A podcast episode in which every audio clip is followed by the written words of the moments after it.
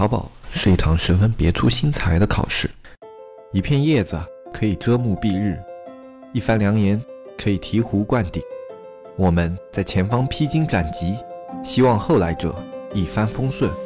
共享商业智慧，共享创业成功。欢迎收听本期纸木淘宝内训。大家好，欢迎收听本期不专业、不理性、不严肃的大型娱乐淘宝经验分享节目。我是那个看起来似乎要红，但始终红不起来的黑泽。上周和一个朋友一起吃了一餐晚饭，然后这个朋友他也有一些想要进军电商的意思嘛。然后他问了我一个很有意思的问题，他问我，如果一个没有做过淘宝的人想要进入淘宝，那他应该用什么样的心态参与到这件事情里面？然后当时在吃饭的时候就考虑了很久，我。大概呃喝完了一杯饮料，然后吃了很多菜之后，才得出了一个结论。然后这个结论呢，也是让他吐血三斤啊！我很严肃的告诉他，你就当淘宝吃一堂考试。当时我这位朋友呢，是强忍着从桌子上跳起来打我一拳的冲动，然后跟我说，啊，怎么个说法？那你仔细展开讲讲啊！我觉得这个比方不仅适用于餐桌闲聊，也适用于一些刚刚进入淘宝行业的朋友们，用来摆正自己的心态啊！这期节目呢，我就跟大家展开来讲一讲，为什么淘宝就像一场考试。首先，我们从立场角度进行分工，这样的话，我们能很明确的把淘宝里面的环境角色和考场里面的环境角色啊一一对应起来。那买家在我们看来，其实就像是出题人，然后卖家呢，自然就是考生啊，就是去做试题的人。然后淘宝呢，它更加像一个学校。或者说像一个监考机构啊，就是它作为的是一个中间平台方的这样一个架构嘛，它架构了出题人和我们考生之间的联系，那它是一个中间方，我们可以把它看作是学校。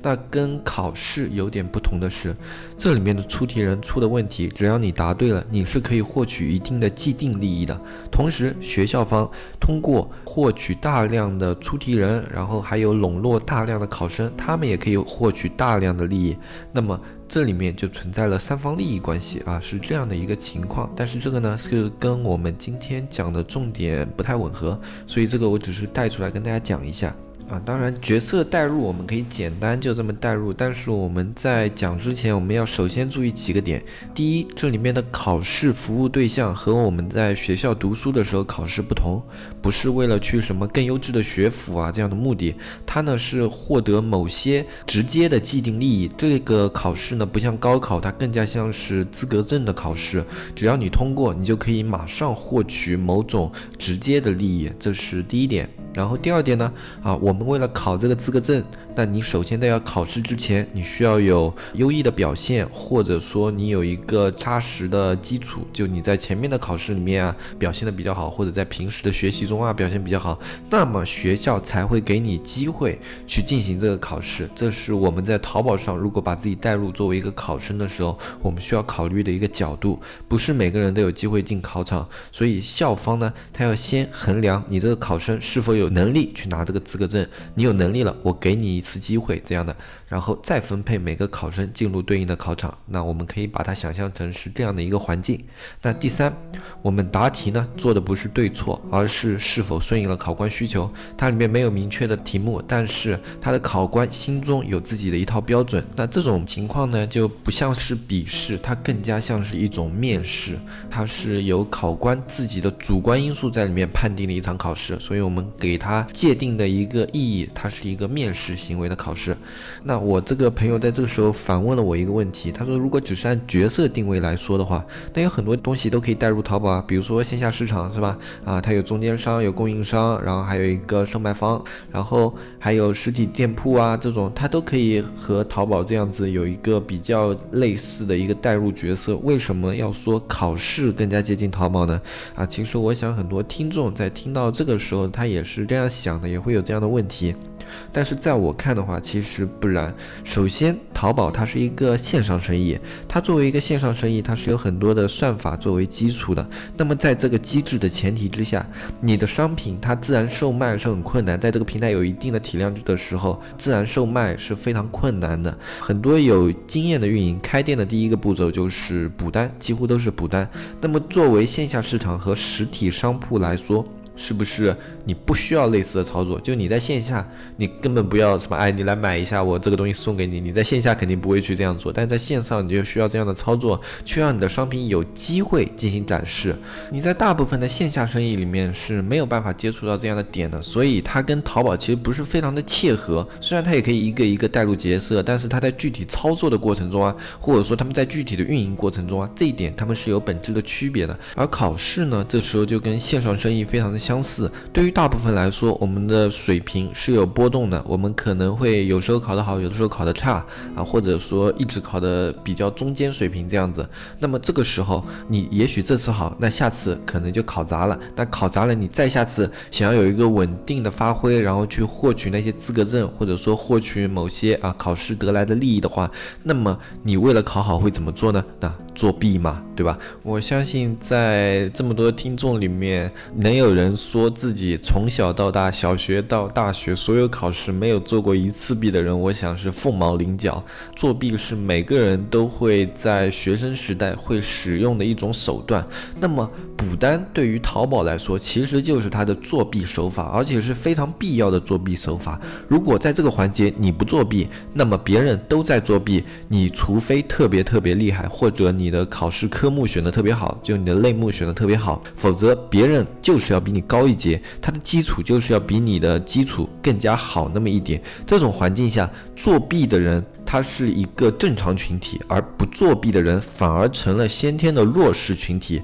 那些不愿意负担作弊风险的人，往往得到的机会成本就被大大的压缩了。这就是我说淘宝像考试的第一个原因。当然，我们这里说到作弊也是有前提的。那作弊有小作弊，有大作弊。可能你在啊手上抄一些单词啊，或者说拿一些小纸条啊，这种算小作弊啊。你只要操作得当，那老师都不会发现，那就是我们俗称的补单。那还有一种大作弊呢，就像是。你把一本书直接啪一下摊在桌子上抄，或者把你后面人的考卷歘一下直接拿过来放在自己边上，然后答案一个个填上去，这种呢是很夸张的作弊。只要监考老师的眼睛没有瞎看到你了，那你基本上是要被抓的。这跟我们淘宝也是很像的。小作弊呢，就是我们平时的补单，你呢是平时比较少的去做一定基础销量、维持转化率这样的目的，这样做的呢是小作弊。但如果你去大作弊，你一天补个几百单，或者说你层级一下子把它补到第五层级啊，你从第一层级补到。第五层级这种情况呢，你就算是大作弊就很夸张，淘宝想不看到你都非常的难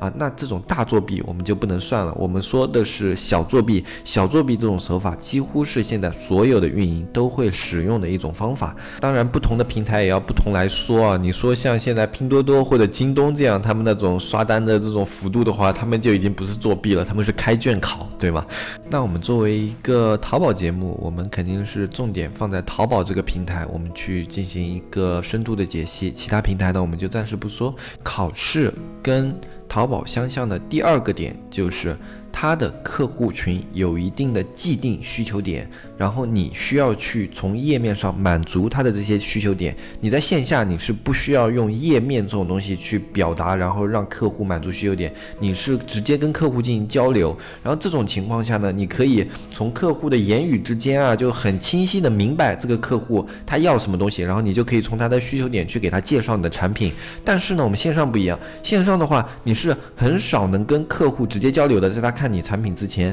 他大部分是自己浏览那个详情页，也就是我们俗称的末单。像末单的概率的话，在淘宝里面是非常高的。那么像这种情况，就是他心里有一套试题，然后我们的详情页呢，就是我们给出的答案。你的详情页戳中一个点，就是你答对了一道题目；戳中了两个点，就是你答对了两道题目。你的详情页戳中买家痛点，戳的越多，就表示你得分越高。同时再配上你这种产品的基础表现，也是你的得分点。这些分数。呢就像是卷面分，或者说是必答题这样的分数啊，或者说是你在面试的时候第一印象，都是每个卖家他都具有的点。那么你更好，那买家的印象就会更好。有时候这种东西就占了很大一部分的作用。这样的话，我们可以算是一个基础分。只不过在淘宝的话，这个基础分它可能会特别特别的重。这就是为什么拿淘宝跟考试做类比，而不拿淘宝跟线下生意或者说跟实体生意做对比，因为他们在这一方面也是有着。很大的差距的。那你做实体生意的时候，别人更多的就是货比，就是在这边逛啊逛，或者说需求非常明确，来了你这就是买，他知道你这家店在哪，这跟淘宝的话又有很大的一个差距。这是我考虑的第二个点，为什么淘宝更加像是考试？接下来呢，我们说的是第三个点，也就是淘宝为什么像考试？它一个非常重要的因素，就是你在线下去做生意，或者说你是做一个实体店铺，那你的平台方可能是一个商业街啊，或者说你的平台方是你的一个供应商，怎么样的？是你的房东怎么怎么样的？那我们最贴近淘宝的呢，在实体经济里面一定就是商业街。那么在商业街里面的话，你选到一个好的店铺，然后同时你交了房租以后，你这家店就是可以一直开下去的啊。不管你表现的好不好，只要你有钱付房租，那你这个店基本上就能够开在那里。而且只要你的商品什么的表现还可以，那么你这个店是可以长期维持下去的。你的平台方不会对你本身做出更多的要求，他只是负责售卖一个资源位。它这个资源位是固定且不会变化的。你有钱，你可以买更多资源位，但是你这个资源位买下来以后，它就不会有任何的变化啊，除非它这个整个地方拆迁了，那这个就是等于它资源位没有了。但是淘宝则不一样，淘宝它给你的资源位呢，是按你每一次的商品表现，就比如说你这次表现好，那你这个商品靠前；你这次商品给你靠前的，表现又不好，那我给你再调下来。那这个东西其实就跟线下实体这种东西有着非常明确的一个差距。你的东西永远是在一个浮动的环境之中的，而不是在一个确定的环境之中的。我们作为考试来说，其实这一点就跟淘宝非常非常的相似。像我们在读书的时代，有一个非常常见的排序方法，就是按照你的分数给你分配每一次的考场。你考得越好，那么你的考场就靠得越前啊。那这种其实就是你的位置其实也是浮动的。你上一次考得好，那你这一次的位置就靠前；你这一次考得不好，那你下一次的位置就靠后。你的表现呢，就决定着你每一次考试的整体的环境。这个考试环境也是很重要的。相信有读书的时候，从前后考场都经历过的人，应该也会有一个概念，就是前面的考场的话，啊，你整体的一个考试氛围啊，或者你边上人你能瞄到的答案质量啊，都是不一样的。但是你在后面的考场的话，就整个考场就是。比较乌烟瘴气，虽然环境是更乱了，就大家都在作弊，而且做的非常的夸张。但是呢，你在最后这些区域的时候，你的身边的环境特别的差，那你能够获取到的一些优质资源，比如说你去抄袭别人的答案，你都抄不到很好的答案，对不对？这就是你在考试的时候，你的排名浮动决定了你的资源位置，这跟我们淘宝又是非常相近的。综合这几点考虑呢，我最后得出的结论就是，如果我一定要把淘宝去做。做一个比方类比，就是说我要用什么样的心态去做淘宝，那么我选择的就绝对是考试这样的心态去做淘宝。我们用考试的心态去做淘宝呢，其实我们可以简单的归纳为这几点。首先，我们要知道，淘宝现在整个整体环境是大家几乎都在作弊的一个环境。这个时候，你就要放正一种心态，就是这个操作是必要的，而不是它是违法的，或者说你想尽量去避免的。就好像说大家都在作弊，那我就是不作弊，那我会很钦佩你。但是这样的做法在实际的利益获取当中并不明智，因为我们前面也说了，别人都。都在作弊，但是你不作弊，那么你的机会成本就被大大的压缩了。在这种情况下，你首先要摆正自己的心态的是，做淘宝，你想要拿到更多的机会成本，你是一定要冒某种。程度的风险的这个程度的风险呢，就取决于你具体抄的有多夸张。你是抄个小纸条呢，还是去开卷考啊？这样的风险程度是决定于你的操作的啊。当然，我们淘宝最近啊，之前就是因为这个学校抄袭成风，所以他开始严打抄袭这样的行为。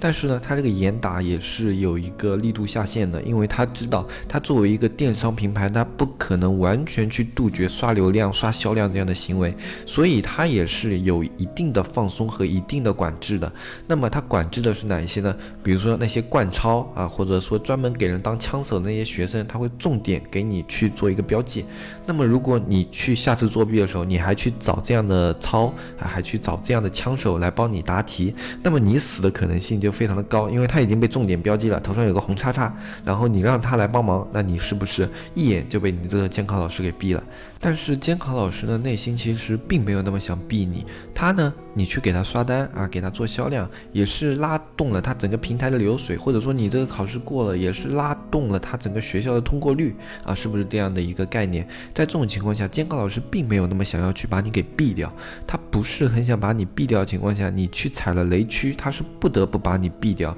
因为你这种人如果不把你毙掉的话，就显得整个管理是不存在的，他就很难向某一些监管机构去交代，所以他必须要把你毙掉，而不是他想要把你去毙掉。啊，或者还有一种情况呢，就刚好赶上严打期，就好像现在有个领导过来视察了，然后说这里有一次考试，然后这个考试的时候，大家就会特别的提高警惕，就所有作弊情情况一律不能容忍。这种情况下呢，如果你又去作弊，那又是冒了一个风头，那监考老师也是不得不把你毙掉，因为他是需要这个时候有一些典型啊，有一些案例啊，去给那些领导或者说给他们的监管机构去看的。这样子的时候呢。你如果再去作弊，就是一个不太理智的决定。但是在平时，你在店铺初期啊。或者说，在你最早的时候去做淘宝啊，包括你还有一些平时的运营过程中啊，你有一个适当量的补单，同时呢，你的做法也不是特别过分的话，淘宝一般是不会特别关注你这个点的，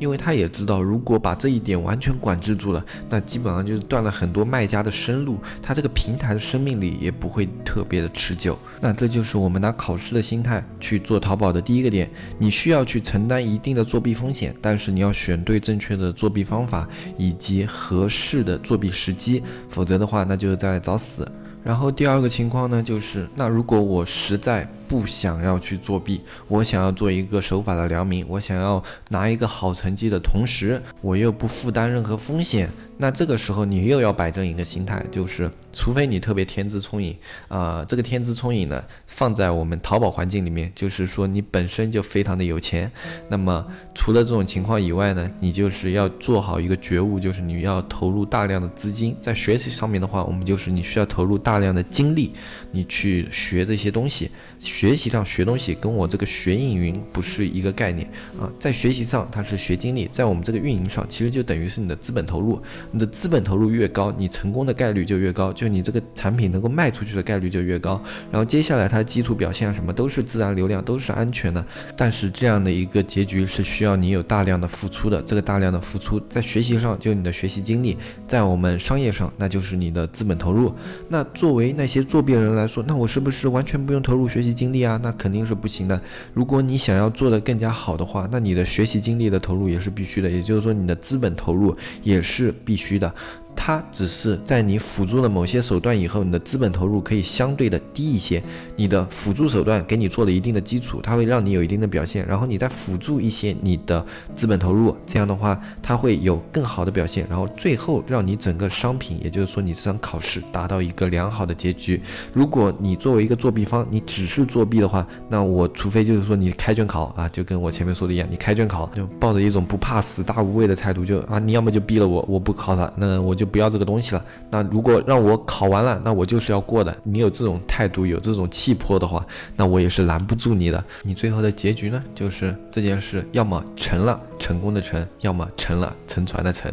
这是我们用考试的态度去做淘宝的第二个心态，就是你一定会有一定的投入。这个投入不管是什么形式的，一定存在。要么就是资金方的投入，要么就是在风险系数上的投入。如果这两点你都没有投入的话，你想要去考一场。及格的考试，或者说做一个成功的产品，一个成功的店铺是非常困难的啊。当然啊，考试跟淘宝还有很多相通的点，比如说你选一个很好的科目啊，也是一件非常重要的事情。这个科目是是否适合你，这就像是我们产品的选品啊。你选一个好的科目，就等于选一个好的产品啊。这里面相通的点是非常多的。我这个节目呢，给大家抛砖引玉，也解析了一些重点的部分。那么大家可以把这两件事情在自己的脑海里面。适配一下，然后看看自己有哪一些东西是可以去借鉴你以前在考试里面的一些心态啊、一些经验啊，还有一些以前你用过的一些方法，然后你想的怎么把它转变到商业上，我觉得会对你的整个淘宝的运营思路有所启发。其实对于商业来说，互通的逻辑是很重要的。像我自身的话，我本身在做一件事的时候，我可能会想到另外一件事，这一件事里面它有什么东西可能会弥补我。我现在某一些点的弱点，我是会这样去想事情的。我觉得这在商业上是一个非常重要的思路，因为有时候你死钻某个点的话，反而是很难去将这个点走通的。那今天的分享呢，我们就暂时先说到这里。如果大家对这样的思路比较感兴趣的话呢，以后也可以在节目下方留言，我也会用这些更加形象生动的一些类比啊，去解析我们淘宝里面的一些点啊。同时，如果你对淘宝本身存在着更多的问题，或者说对于你自身的店铺现在有某些方面不太理解的话，可以加入我们的社区。我们社区的话，现在有一个微信小程序，这个小程序里面有大量的微信文章以及操作店铺的一些思路。加入小程序之后呢，我们还会给你安排卖家群进行交流，然后还会给你安排一下我们的运营，在他们有时间的时候会给你的店铺进行一些答疑服务。你有问题的话，都可以发到我们小程序的微信。那么这样的服务呢，总共是二百九十八一年年，看我们下方详情，添加小安纸木电商这个拼音，添加我们的微信纸木电商小安就可以获取到这样的服务了。二百九十八如此全面的一个解析，如此全面的一个服务啊，只此一家，别无分店。那好，我是永远红不起来的黑泽，这期节目我们就分享到这里，我们下期再见，拜拜拜拜拜拜。